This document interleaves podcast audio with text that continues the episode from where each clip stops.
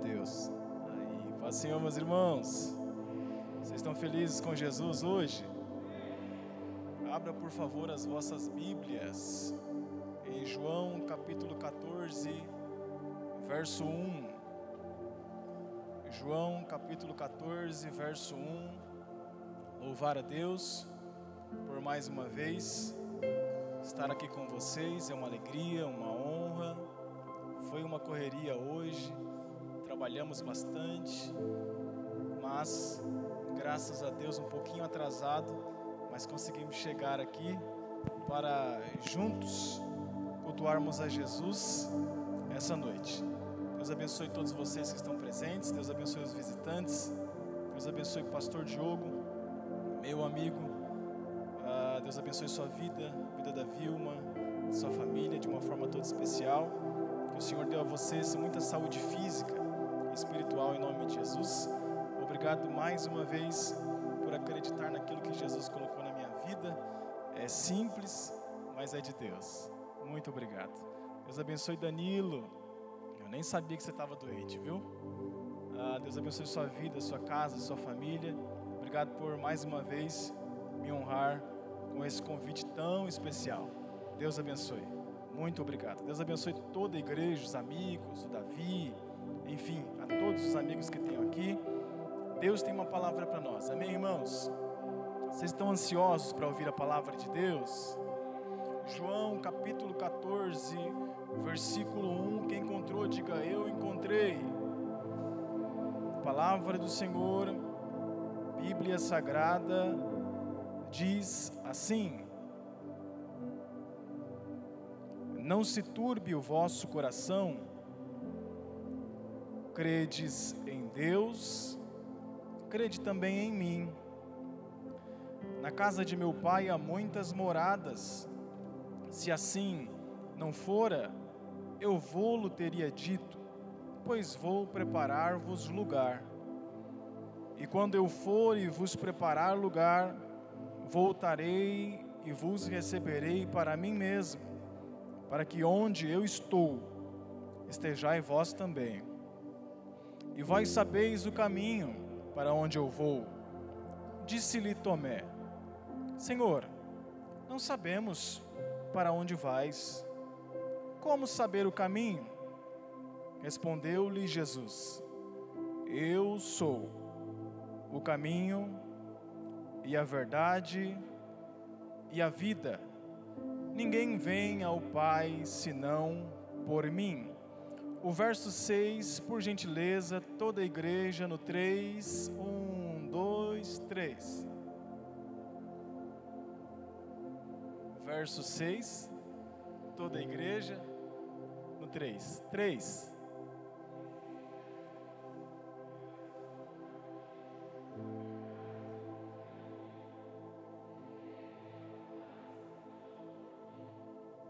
Amém. Se assente glorificando a Jesus.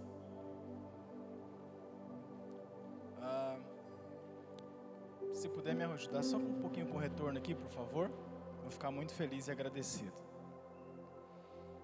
Deus colocou uma palavra no meu coração. E o Danilo, ele é ele é um menino de Deus, viu, Diogo? De Deus muito. Danilo me convidou e eu disse: "Danilo, esse texto aí eu já preguei aí. Fazem exatamente dois anos que eu preguei esse texto aqui. E ele disse: Isso é bom, então prega porção dobrada. Então é isso que nós vamos tentar falar um pouco aqui hoje. Sobre essa mensagem que é tão especial, capítulo 14 de João.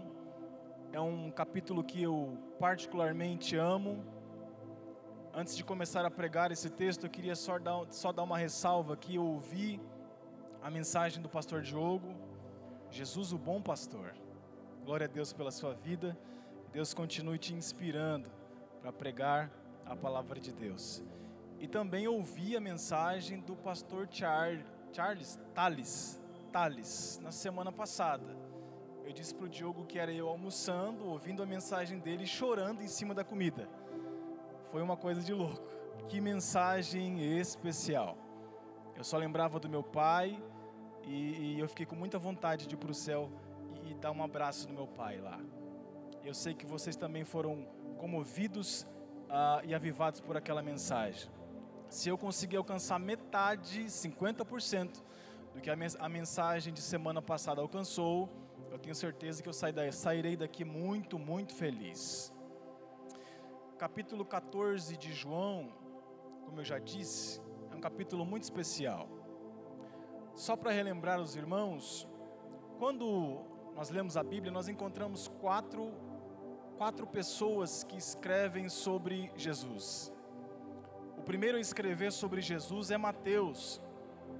E quando Mateus ele vai escrever sobre Jesus, ele tem um propósito.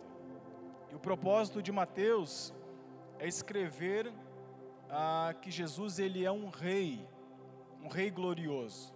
Esse é o propósito de Mateus, ele escreve para os judeus, e o seu propósito final é provar que Jesus ele é rei.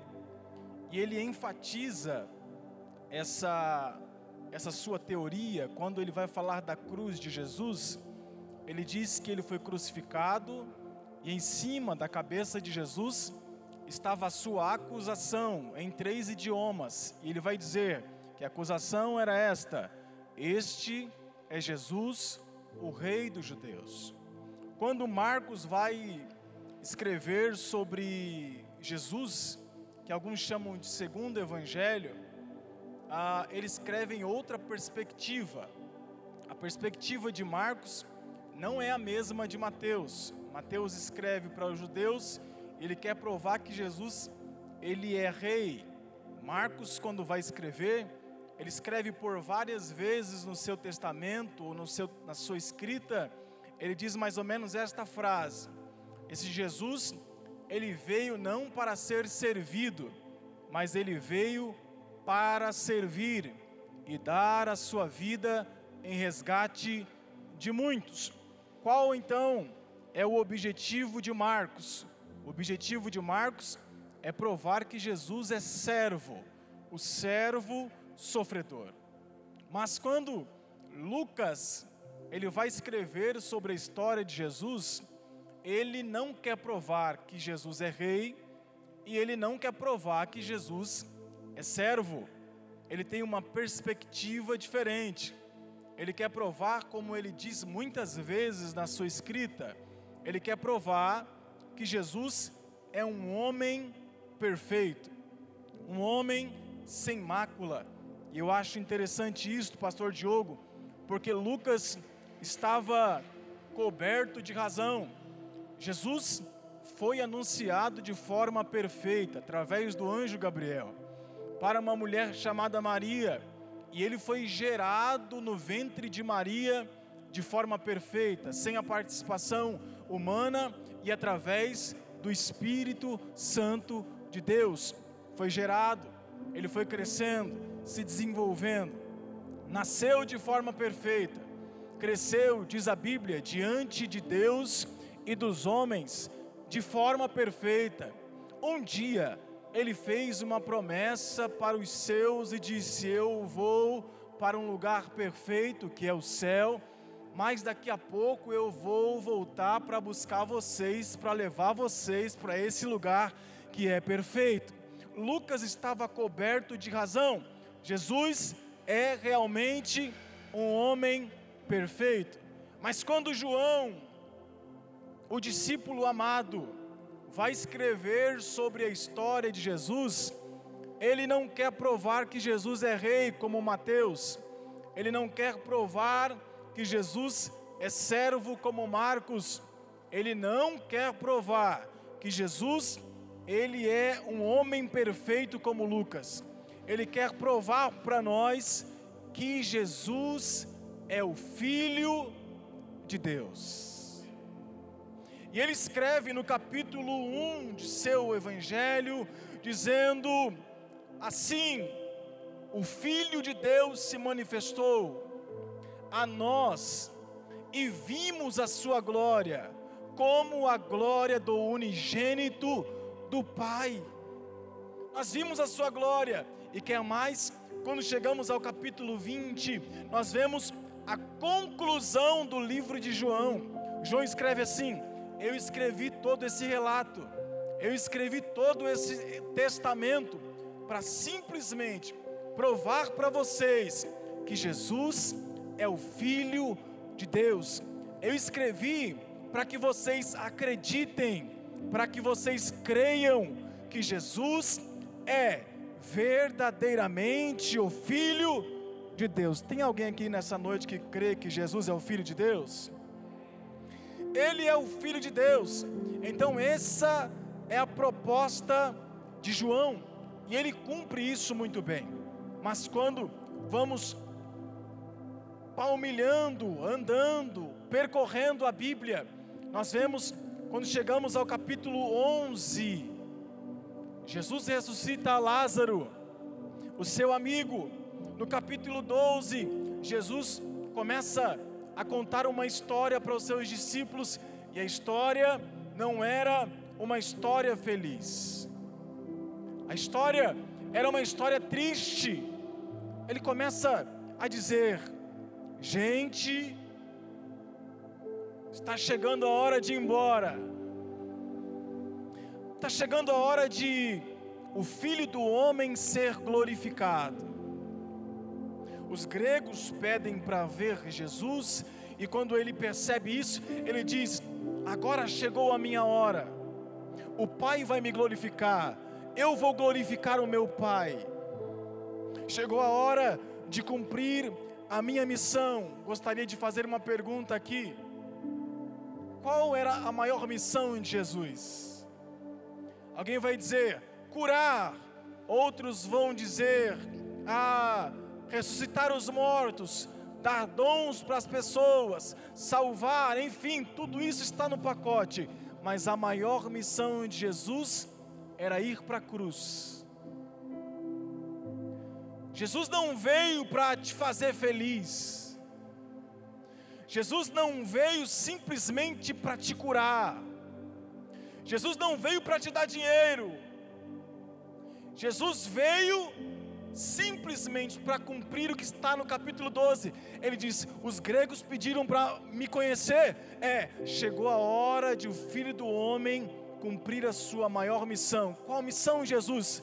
Ir para a cruz, ser crucificado, cumprir o plano que o meu Pai estabeleceu antes da fundação do mundo, diz o Apocalipse, o Cordeiro de Deus foi morto antes da fundação do mundo.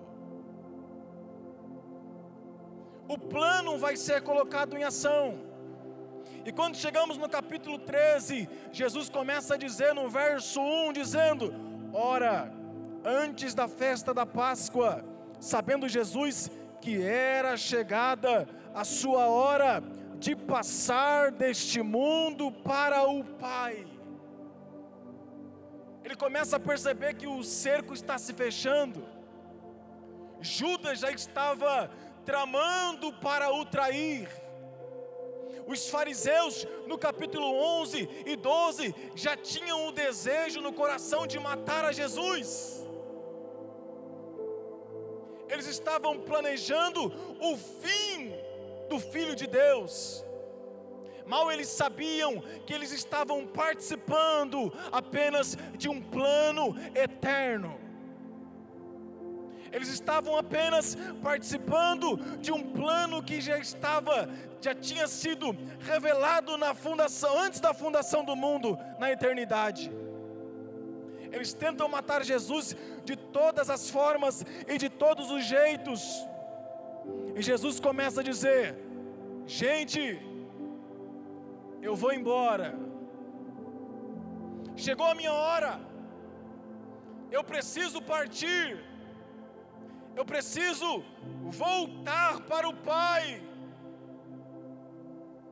Ele diz no versículo 3 do capítulo 13: sabendo este que o Pai tudo confiara em suas mãos e que ele viera de Deus e voltava para Deus. Jesus está indo embora. Jesus está olhando para os seus discípulos e dizendo: Gente, eu vou para o céu. isso começa a dar um nó na mente dos discípulos. Por quê? Porque a ideia dos judeus para o Messias, para o Cristo, para o ungido, é que o Messias, o ungido, o Cristo, viria para Israel e reestabeleceria o trono, o poder em Israel. Jesus viria como um, um rei poderoso, como um líder poderoso, um político talvez. Se assentaria no trono de Israel, tomaria de Roma o poder e entregaria para o seu povo novamente. Essa era a ideia. E que esse Messias permaneceria com o seu povo para sempre. Jesus está dizendo: Eu vou embora. Até daqui a pouco. Eu preciso partir. Você consegue imaginar como a mente dos discípulos estão agora? Como assim? Que história é essa?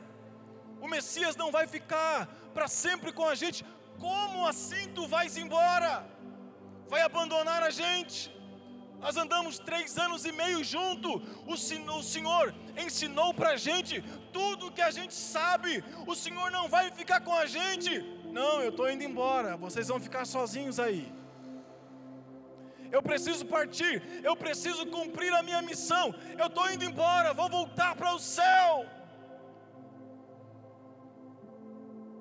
É interessante que essa preocupação vai aumentando e aumentando, e então, diante destas conversas que Jesus vai tendo com os seus discípulos, ele resolve se levantar durante a janta ou a última ceia. Aleluia! E Jesus, irmãos, Ele é Deus, Jesus é Senhor, Jesus, Ele é um profeta maior, ele é o filho da mulher, ele é a semente de Deus. O corpo de Jesus foi o maior presente que a humanidade recebeu de Deus. Se Deus não fizesse mais nada por nós, nós já teríamos que estar satisfeitos. Jesus foi o maior presente que nós recebemos. E Ele, como Deus, como Senhor,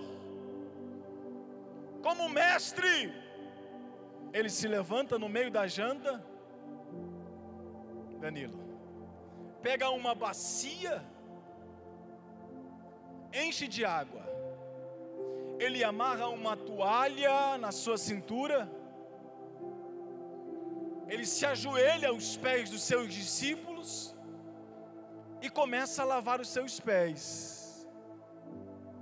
Ele lava os pés de João, ele lava os pés de Tiago, ele lava os pés também de Judas, mas quando ele vai lavar os pés de Pedro, Pedro diz: O Senhor me lavarás os pés a mim?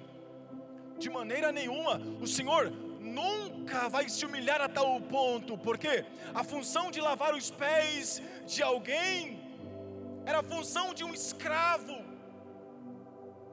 E para vocês terem a ideia da gravidade disso daqui, para um judeu lavar o pé do outro era impossível. Para que um judeu permitisse alguém lavar os seus pés, tinha que ser um escravo estrangeiro, de fora de Israel. Então, lhe era permitido lavar os pés. Mas eu não estou falando de um escravo, eu estou falando de Deus, eu estou falando do Filho de Deus eu estou falando do Mestre Jesus. Eu estou falando de alguém que é eterno, que está ajoelhado diante do homem em sinal de humildade, é, cumprindo uma função pior do que a de um escravo, lavando os pés dos mortais. E ele diz: Vocês sempre me chamaram mestre vocês me chamam de Senhor, e vocês fazem muito bem, porque eu sou. Aleluia. Vocês Compreenderam o que eu fiz aqui? A pergunta de Jesus. Depois de Pedro reclamar com ele, e ele dizer: Pedro, se eu não lavar os seus pés, nós não podemos ter uma aliança. O que, que é isso aqui? É que só Jesus pode nos purificar, só Jesus pode nos lavar, só Jesus pode nos santificar. Se Ele não nos lavar, se Ele não nos santificar, se Ele, o Filho de Deus, não nos purificar, nós somos incapazes de ter uma aliança com Ele. Então Pedro se levanta e diz: Já que se o Senhor não me lavar, eu não tenho uma aliança contigo, então me dá um banho por completo. Ele diz: Não, Pedro. É necessário só lavar os pés, porque você já está limpo pela palavra que eu preguei. A palavra de Deus nos dá um banho, irmãos. A palavra de Deus nos purifica. A palavra de Deus nos santifica. A palavra de Deus nos dá um banho por completo. É interessante que quando o sumo sacerdote ele ia ser consagrado para o serviço no tabernáculo, a primeira coisa que se fazia com ele era dar um banho com água limpa era dar um banho com água limpa. Não sei se você pode levantar as mãos para os céus. Jesus, essa noite, está dando um banho em nós. E essa água é a água de Ezequiel 47, são águas purificadoras. Deus está santificando, Deus está purificando, Deus está santificando a nossa mente, o nosso coração, a nossa alma essa noite. Deus essa noite resolveu nos dar um banho por completo. Em nome de Jesus, receba essa palavra, seja banhado pelo poder da palavra de Jesus. A palavra nos banha, irmãos nos santifica, nos purifica. E quando Pedro entende isso, ele diz: Eu quero tomar um banho com essas águas todos os dias. Aleluia! Jesus diz: Não, você já tomou banho, você já está limpo pela palavra que eu preguei. De repente, Jesus começa a perguntar: Vocês entenderam o que eu fiz? Porque tudo que Jesus faz é com propósito, nada do que Jesus faz é sem propósito. Ele diz: Vocês entenderam o que eu fiz? Eles ficam meio perplexos. E Jesus diz: Se eu sou Deus, se eu sou mestre e Senhor, e eu lavei o pé de vocês, e eu servi a vocês como um escravo, vocês devem fazer o mesmo uns com os outros que é isso aqui? Isso aqui é serviço. Jesus vai piorar a situação. Ele vai dizer: Vocês querem se parecer comigo? Vocês querem que as pessoas os reconheçam como os meus discípulos? Eles dizem sim. E Jesus diz: O segredo é amar uns aos outros. Para as pessoas te reconhecerem como os meus discípulos, o segredo é amar uns aos outros. O segredo é amar uns aos outros. E mais do que isso, servir o outro como eu gostaria de ser servido. Tiago, meu amigo, Jéssica. Jesus diz na sua palavra: se você sabe fazer o bem e não faz, você peca. Glória a Deus para Jesus aí, alguma coisa? Estou vendo os irmãos com cara de assustado. Como seremos reconhecidos como discípulos de Jesus? Amando. Existia uma igreja em Apocalipse, capítulo 2, uma igreja perfeita, uma igreja poderosa em palavra, uma igreja ortodoxa. Ninguém sabia mais de Bíblia do que Éfeso.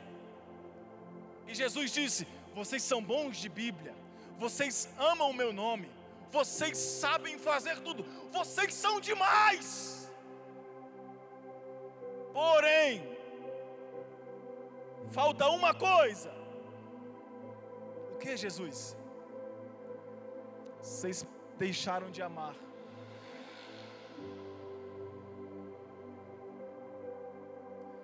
Vocês pararam de me amar. Posso dizer uma coisa? A palavra de Apocalipse diz que quando Jesus escreve esse texto, ele diz assim: ó, se lembrem de onde vocês caíram. Pergunta: onde Éfeso estava que eles caíram? O onde aqui, o lugar que eles estavam, não é um lugar físico, geográfico.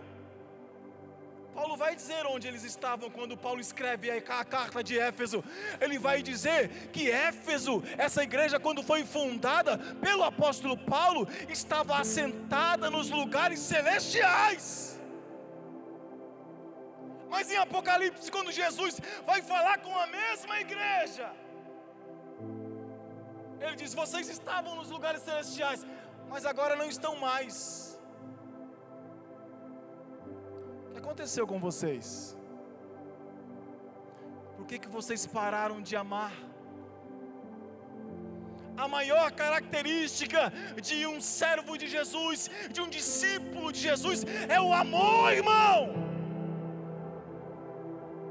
Sirvam uns aos outros, amem uns aos outros, se sacrifiquem uns pelos outros, sirva como você gostaria de ser servido faça o bem a todos. Paulo disse: se você quiser ficar devendo alguma coisa para alguém, deva o amor. Tem glória a Deus para Jesus aí, irmãos? Tem? Amém. Jesus começa a se angustiar e dizer: tem um traidor entre nós. Se angustia em espírito. Aí o apóstolo João, está com a cabeça no ombro de Jesus, o discípulo amado. E Pedro, que era curioso, meu amigo, vai fazer sinal para o João perguntar, no pé do ouvido de Jesus, quem é o traidor? E Jesus, e João, como está aqui pertinho, ele pergunta: Senhor, quem é o traidor? E Jesus responde para João sussurrando, com uma voz bem baixa.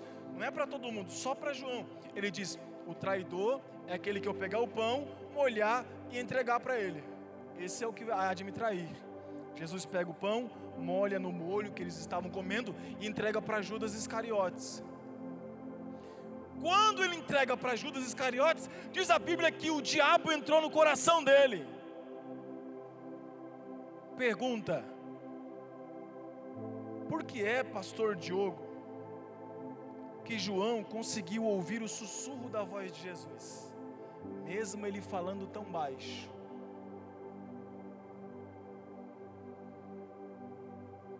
É porque ele estava bem perto. Eu ouvi um é aqui e um aleluia. Vou repetir. Porque João ouviu o sussurro da voz de Jesus, mesmo ele falando tão baixo é porque ele estava bem próximo de Jesus. Alguém vem para a igreja e diz: Deus não fala mais comigo. E eu digo: Deus não para de falar. Foi você que foi para longe. mas eu estou há um ano sem ouvir a voz de Deus, há seis meses, há três meses, enfim, eu estou há um longo tempo sem ouvir Deus falar comigo. Não é Deus que parou de falar, meu amigo, minha amiga, foi você que foi para longe. Volta para perto de Jesus hoje. Volta para perto de Jesus hoje. Volta para perto de Jesus hoje. João escuta, Pedro entende que Judas é o traidor. E Jesus, ele diz: Um novo mandamento vos dou, que ameis uns aos outros. Pedro começa a dizer: Senhor, por que o Senhor não abre logo esse jogo? e fala qual é o caminho que o Senhor vai. Porque nós não estamos entendendo que o Senhor vai embora. Abre o jogo para nós, somos seus discípulos. E Jesus diz para Pedro: Pedro, o caminho que eu vou agora, você não pode ir, mas daqui a pouco você me alcança. Daqui a pouco você vai poder chegar onde eu estou. Aí Pedro vai dizer assim: Senhor, eu darei a minha vida por ti.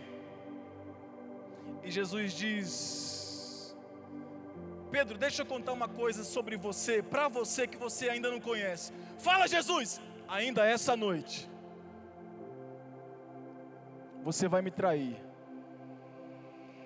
Pedro diz: Não, Senhor, eu não, eu não, eu não. Todos aqui podem te trair, menos eu. E Jesus percebe que a aflição, a perturbação, a agitação do coração deles está aumentando pela partida de Jesus. Jesus vai embora mesmo. É os últimos momentos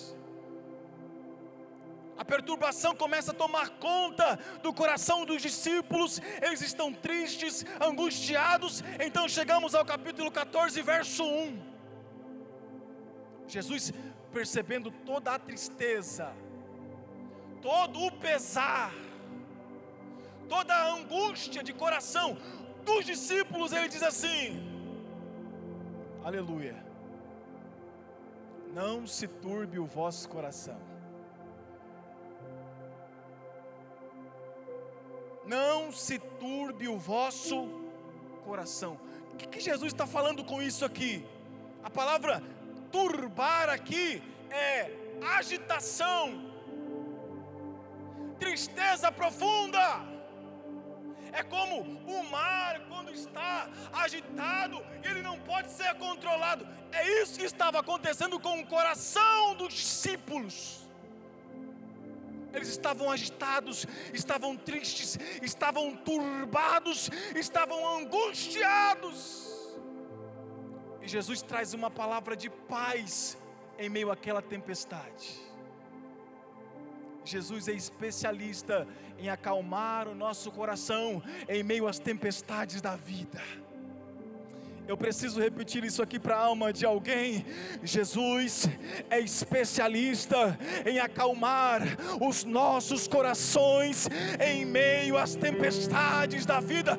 Não se turbe o vosso coração. Não fiquem agitados, não fiquem tristes. Não permita que a tristeza tome conta do coração de vocês. Aleluia! Como diz a Bíblia, tudo que você precisa guardar, guarde o seu coração. Por quê? Porque dele procede a vida. De tudo que se deve guardar, guarde o coração. Por quê? Porque o coração é a sua fortaleza. E Jesus diz: protejam o coração de vocês, não se turbe o vosso coração. Aleluia! Aí Jesus vai prescrever o remédio para não ter um coração turbado, triste, angustiado ou agitado. Quem está curioso para saber o remédio, diga glória a Deus. Eu falo agora. não se turbe o vosso coração, não fiquem tristes. Qual o remédio? Jesus vai prescrever. O remédio é esse. Crê em Deus. Crê em mim. Crê em Deus. Crê em mim. Crê no Pai. Crê também no Filho. Crê em Deus crê em mim. Jesus está dizendo que a fé em Deus e no Filho promove a alegria dentro do coração perturbado. Eu vou repetir isso aqui. Jesus está dizendo que o remédio para curar o coração triste, angustiado, agitado e contrito é crer no Pai e crer no Filho de Deus. Esse é o remédio. É fé. Ele olha para Jairo e diz: Jairo, todos podem deixar de crer, menos você. Continue crendo mesmo que todos deixem de acreditar. Nós precisamos, aqui como os discípulos, como o conselho de Jesus, crer como o Salmo 125, verso 1 nos ensinam. Olha o que diz o Salmo: aqueles que confiam no Senhor são como os montes de Sião, que não se abalam, mas permanece para sempre. Essa é a fé que tem que tomar o nosso coração, que tem que movimentar a nossa mente, que tem que nos guiar nos caminhos de Deus. A fé que não se abala, mas permanece. Mais do que isso, a fé de Abacuque. No capítulo 3, ele vai cantar para Deus, no verso 17, ele vai contar uma calamidade. Ele vai dizer: ainda que a figueira não floresça, coração triste. Ele está perdendo tudo, coração turbado, coração agitado. Ele não sabe nem o que vai acontecer no outro dia, mas ele diz: Eu posso perder tudo. Eu posso não ter o óleo, não posso ter a vaca, não posso ter a ovelha, não posso ter os frutos para me alimentar e alimentar a minha família. Porém, nenhuma dessas coisas vai dominar o meu coração pois eu me alegrarei no Senhor o Deus da minha salvação. Levante suas mãos para os céus. Deus está distribuindo fé para nós aqui essa noite. A fé, aleluia, uma fé firme, uma fé fundamentada em Deus, um fundamento que não pode ser removido. Aleluia! Não se turbe o vosso coração. Crê em Deus, crê em mim. Ele vai começar a aliviar o coração dos discípulos, dizendo: Na casa de meu pai há muitas moradas. Se assim não for, eu vou teria dito, pois vou preparar lugar. Jesus não foi para o céu para construir casa, tudo que tem no céu já foi construído antes da fundação do mundo. Então o que ele foi fazer lá? Está escrito: Eu vou preparar um lugar. Eu vou, eu vou para meu pai, mas eu vou em missão. Que missão, Jesus? Preparar um lugar para vocês. É interessante que ele diz: na casa de meu pai ou no céu, já existem muitas moradas. O que é isso aqui? Isso aqui é provisão. Tem uma palavra de Deus para alguém aqui. Se te faltar as provisões terrenas, fique tranquilo. Lá no céu não faltará.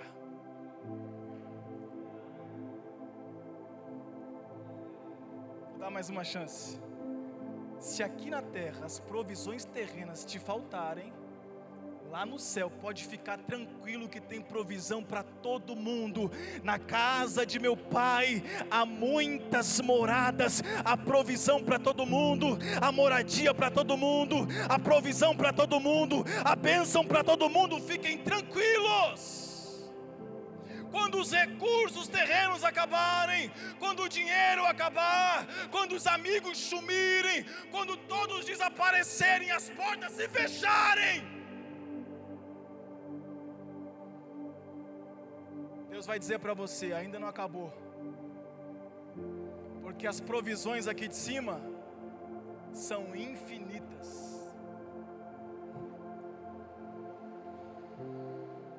Vós sabeis o caminho, melhor, versículo 3: E quando eu for e vos preparar um lugar, voltarei outra vez para mim mesmo e vos receberei para mim mesmo, para que onde eu estou estejais vós também. Eu quero resumir isso aqui com uma palavra: Jesus está voltando.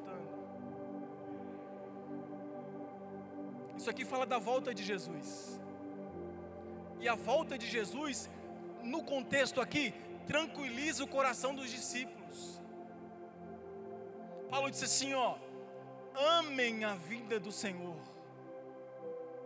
Um, um escritor diz, melhor, George Whitfield diz que ele esperava Jesus voltar todos os dias. Paulo dizia isso também. Ele esperava Jesus voltar para os seus dias. E nós, será que nós também estamos esperando Jesus voltar? Será que a volta de Jesus ela traz preocupação para os nossos corações ou ela traz paz?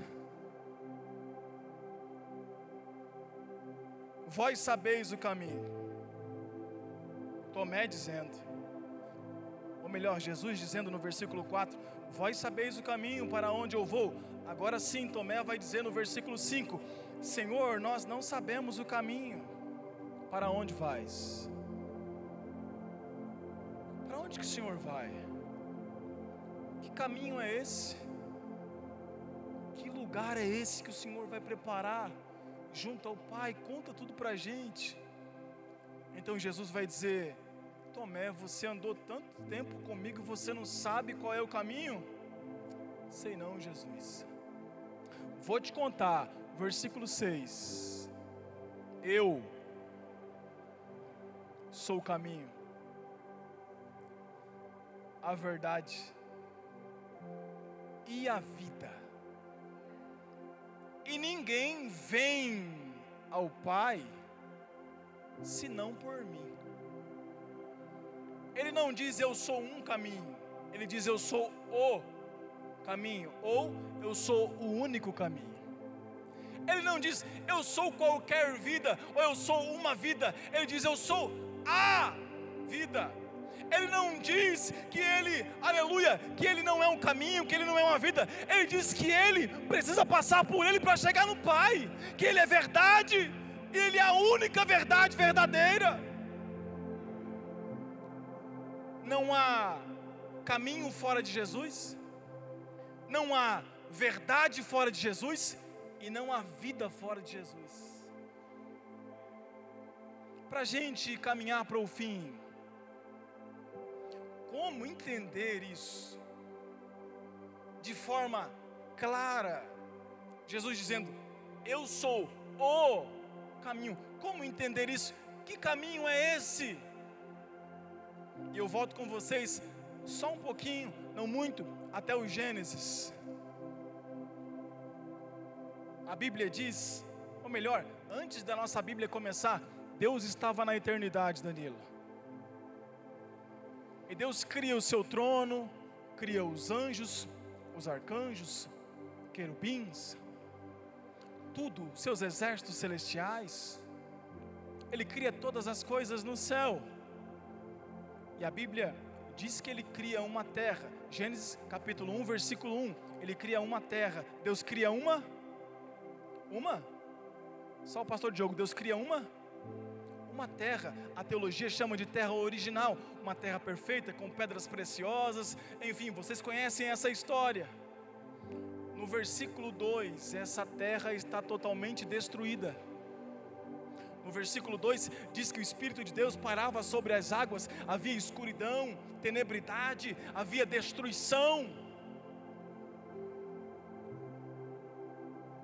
Mas eu me apego a um, a um versículo que Paulo escreveu aqui agora. O Deus que começou a boa obra. Mateus? Acertei? O Deus que começou a boa obra é fiel para aperfeiçoá-la até o último dia. Se Deus começou uma obra na sua vida, fique tranquilo que essa obra não vai ficar pela metade. Deus vai concluir essa obra em nome de Jesus. Ele vem, ele começa a reconstruir, ele cria a terra, separa a terra de águas, águas de terra, ele vai criando as coisas, cria os peixes, cria as árvores, vai criando todas as coisas. Deus cria um jardim, O nome do jardim é paraíso ou Éden, lugar de delícias. No sexto dia, Deus cria um homem e chama o homem de Adão. Põe Adão para dormir. Da costela de Adão, tira Eva. Dá como mulher para Adão. E diz: Fiquem no meu jardim. Fiquem na minha casa, no meu paraíso. Desfrutem de tudo aqui. Comam de todas as árvores, principalmente da árvore da vida, Porém, vou colocar uma regra só. Qual? Está vendo aquela árvore no meio do jardim? A árvore do conhecimento do bem e do mal? Sim, Senhor.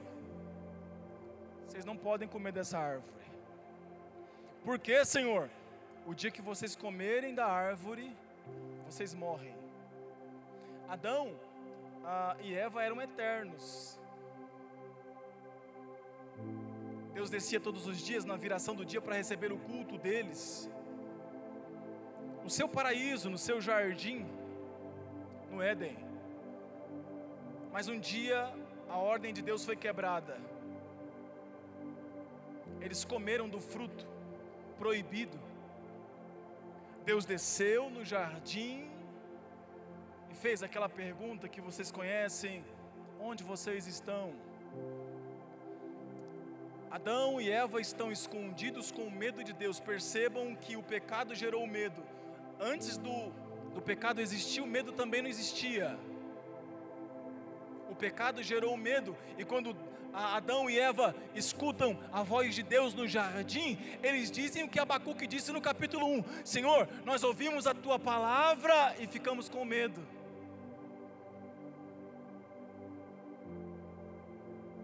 Deus disse: que vocês fizeram? Senhor, nós pecamos, a serpente enganou a minha mulher, enfim, vocês conhecem a história. E Deus diz a seguinte frase: Serpente, vai se rastejar para sempre, vai comer do pó da terra. Mulher, vai engravidar.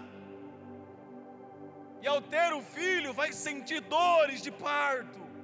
As mulheres estão aí, diga glória a Deus. A Jéssica está aí, diga alguma coisa para Jesus. Meu Deus, que coisa.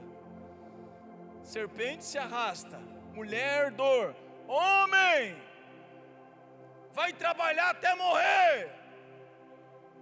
Os homens estão aí, diga alguma coisa, por favor. Previdência social.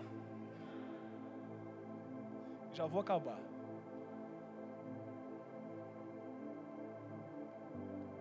Deus dá a sentença. E Adão e Eva perdem não somente o paraíso, eles perdem tudo, tudo, tudo. Eles perdem a eternidade. Eles perdem o acesso à árvore da vida. Eles perdem o paraíso. E a pior perda de Adão e Eva, eles perderam o próprio Deus a aliança foi quebrada, rompida, e o que é que Deus vai fazer? Fora da minha presença, fora da minha casa, fora do meu paraíso. Eu não quero que vocês morem mais no meu Éden, lugar que eu criei, o lugar onde a minha glória se manifesta, fora da minha casa. E Adão e Eva são expulsos da presença de Deus. Pergunta: quando Adão e Eva pecaram, Deus disse: se comer, morre. Eles morreram.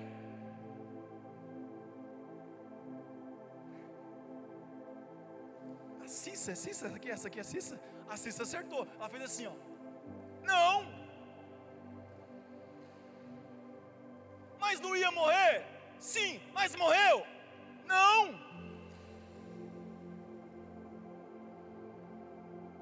Então, que aconteceu? Eles continuaram vivos, fisicamente. Então, onde eles morreram? No mundo espiritual. E vou piorar: a morte física só passou a existir depois da morte espiritual. Eles morreram no espírito e depois morreram na carne. Morte espiritual gera morte física. Eles ainda viveram muitos anos, mas como eles morreram espiritualmente, posteriormente morreram fisicamente. Deus diz: fora da minha casa, eles saem da presença de Deus, mortos no espírito. Eu já vou acabar, prometo. Deus tem uma preocupação, Mateus, e a preocupação de Deus é: eu não quero que o homem volte para o jardim, para o lugar onde a minha glória se manifesta. Deus coloca dois querubins para guardar o caminho de volta, querubim com espada na mão, irmãos. E mais do que isso, Deus diz: Deus cria uma espada pegando fogo e fica, faz com que essa espada fique dando voltas no jardim. Para quê? Diz a palavra que Deus diz: o homem agora é igual a nós. E eu não quero que o homem volte para o jardim. Por que, Deus? Para que ele não coma da árvore da vida. Por quê? Porque o homem agora está em pecado, Tiago. E se ele come da árvore da vida, eles permaneceriam para sempre em pecado e não teriam uma segunda chance. Mas como a misericórdia de Deus ela é infinita,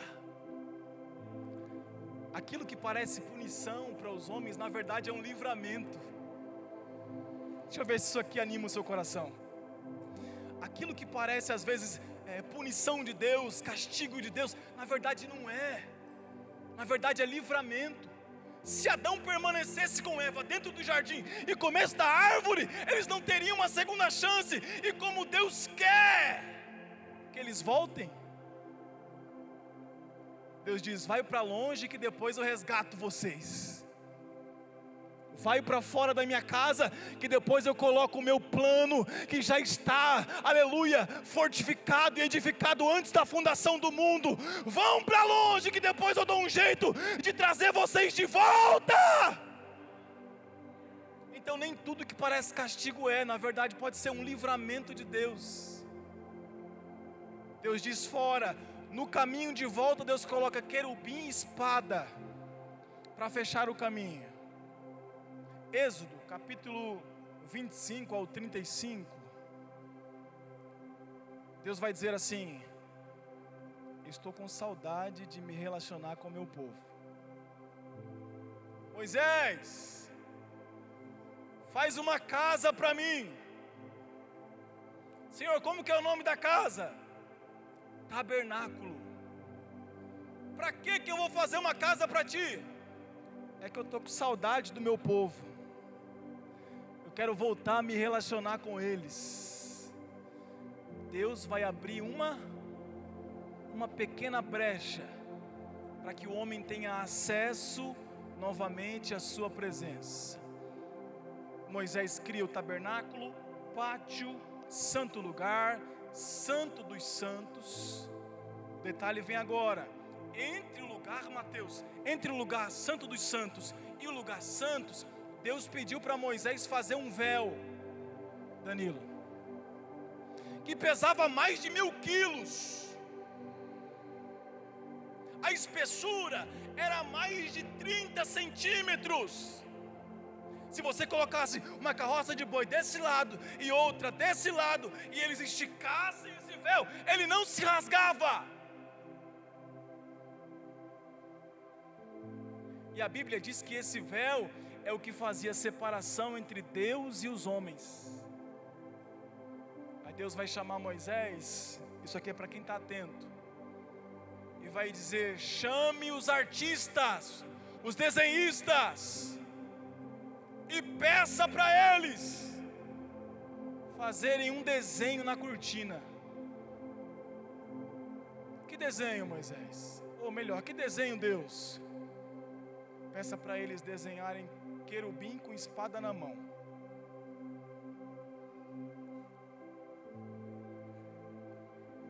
Você pode aumentar um pouquinho? Senhor, para que querubim com espada na mão? logo na divisão entre o lugar santo dos santos e o lugar santo. Senhor, dentro do lugar santo dos santos é onde o Senhor mora. É uma figura do céu. É uma figura do paraíso, do Éden, do reino de Deus. É onde a sua Shekinah se manifesta entre os dois querubins no propiciatório, em cima da arca da aliança. Por que querubim com espada na mão, entre um lugar e outro? Moisés, é que para quando o homem entrar na minha presença, ele olhar para o querubim, ele lembrar que o caminho de volta para a minha presença continua fechado. Se coloque de pé, por favor.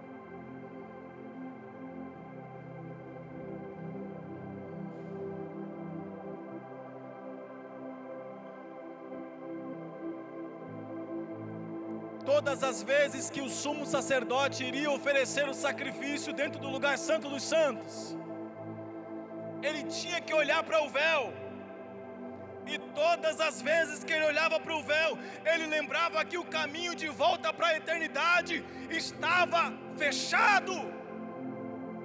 O homem não poderia ter mais acesso a Deus. Novo Testamento nasce Jesus, o segundo Adão. Ele nasce, cresce, se desenvolve. E João Batista vai olhar para ele pela primeira vez e vai dizer: Eis aí o Cordeiro de Deus, que tira o pecado da humanidade. Ele cresce, se desenvolve, escolhe os seus discípulos começa a caminhar, 33 anos, ele olha para o templo e diz: Eu derrubarei esse templo, e em três dias o coloco de pé. Alguém diz: Não pode, 46 anos para ser construído. Essa missão vai ser muito difícil para você, mas eles não estavam falando do templo, eles estavam falando do seu próprio corpo. Ele diz: Eu morro, mas ao terceiro dia eu ressuscito para a glória de Deus. Então, o templo é uma figura do corpo de Jesus. Ele vai caminhando mais um pouco. A última noite, ele é preso, ele apanha, ele sangra, coroa de espinho. E ele vai para a cruz. E na cruz, ele vai resolver o problema do caminho fechado. Ele olha para os céus e a sua última frase na cruz é: Pai, em tuas mãos eu entrego o meu espírito. Quando Jesus diz isso, o véu que estava lá no templo, que tinha os querubins desenhados, a Bíblia diz que ele se rasgou de cima para baixo, de Deus para os homens, do Salvador para aqueles que serão salvos. O véu se rasgou de cima para baixo. Jesus resolveu a questão do caminho fechado na cruz. Eu encerro agora.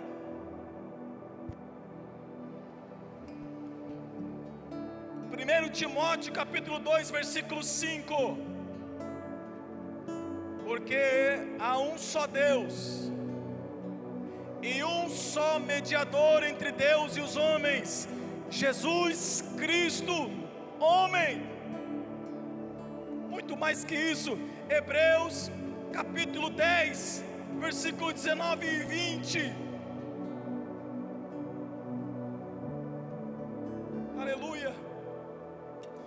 Ele diz: Vocês têm autoridade para entrar na presença do Pai pelo corpo de Jesus, através do seu sangue, através do seu corpo, através da sua carne, através do seu sacrifício. vocês podem entrar no paraíso outra vez. Feche seus olhos, vamos orar. Jesus é o caminho de volta. Com os olhos fechados, com os olhos fechados. Na cruz, Jesus Rei inaugurou o caminho. Ele refez para nós um novo e vivo caminho por intermédio do seu sangue. Jesus reabriu o caminho que estava fechado.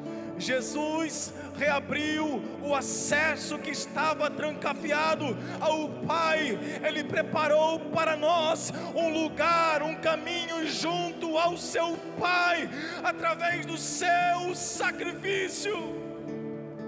Com os olhos fechados. Aleluia. Glória a Deus. Senhor, eu oro pelos teus filhos. Eu peço que a tua bênção esteja sobre eles. Meu Deus, em nome de Jesus Cristo, que essa palavra permeie os nossos corações. Sem o caminho, não há como ir. Sem a verdade, não há o que saber. Sem a vida, não há o que viver.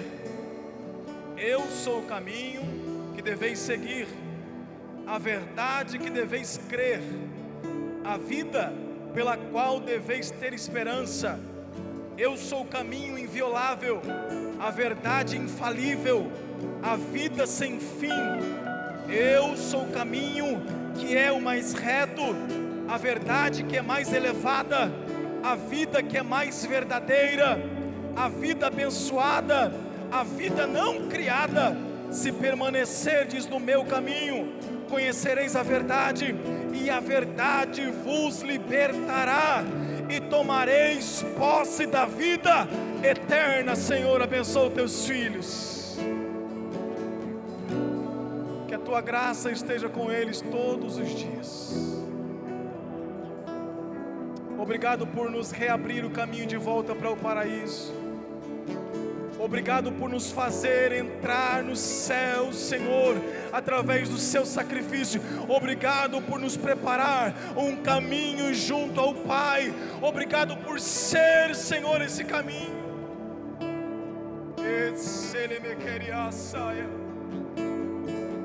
Obrigado, Senhor, por criar um novo e vivo caminho para que possamos nos achegar a Deus outra vez. Nosso coração é grato, Senhor. Abençoa teus filhos, Senhor. Abençoa a tua igreja. Abençoa os corações entristecidos, Senhor.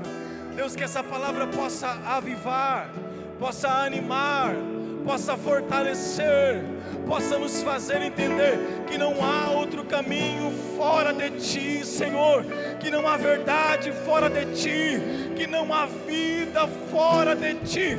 Tu és o Criador da vida e o sustentador de tudo aquilo que existe. obrigado, Senhor. Abençoa a tua igreja. Abençoa teus filhos, Senhor. Os filhos das aflições deste mundo. Blinda, Senhor, esta igreja contra tudo aquilo que não faz parte da Sua vontade, que a Tua bênção, o Teu amor, a Tua graça e a Tua misericórdia esteja com esta igreja todos os dias. E aqueles que creem, aplaudam o Senhor Jesus. Deus abençoe. Muito obrigado.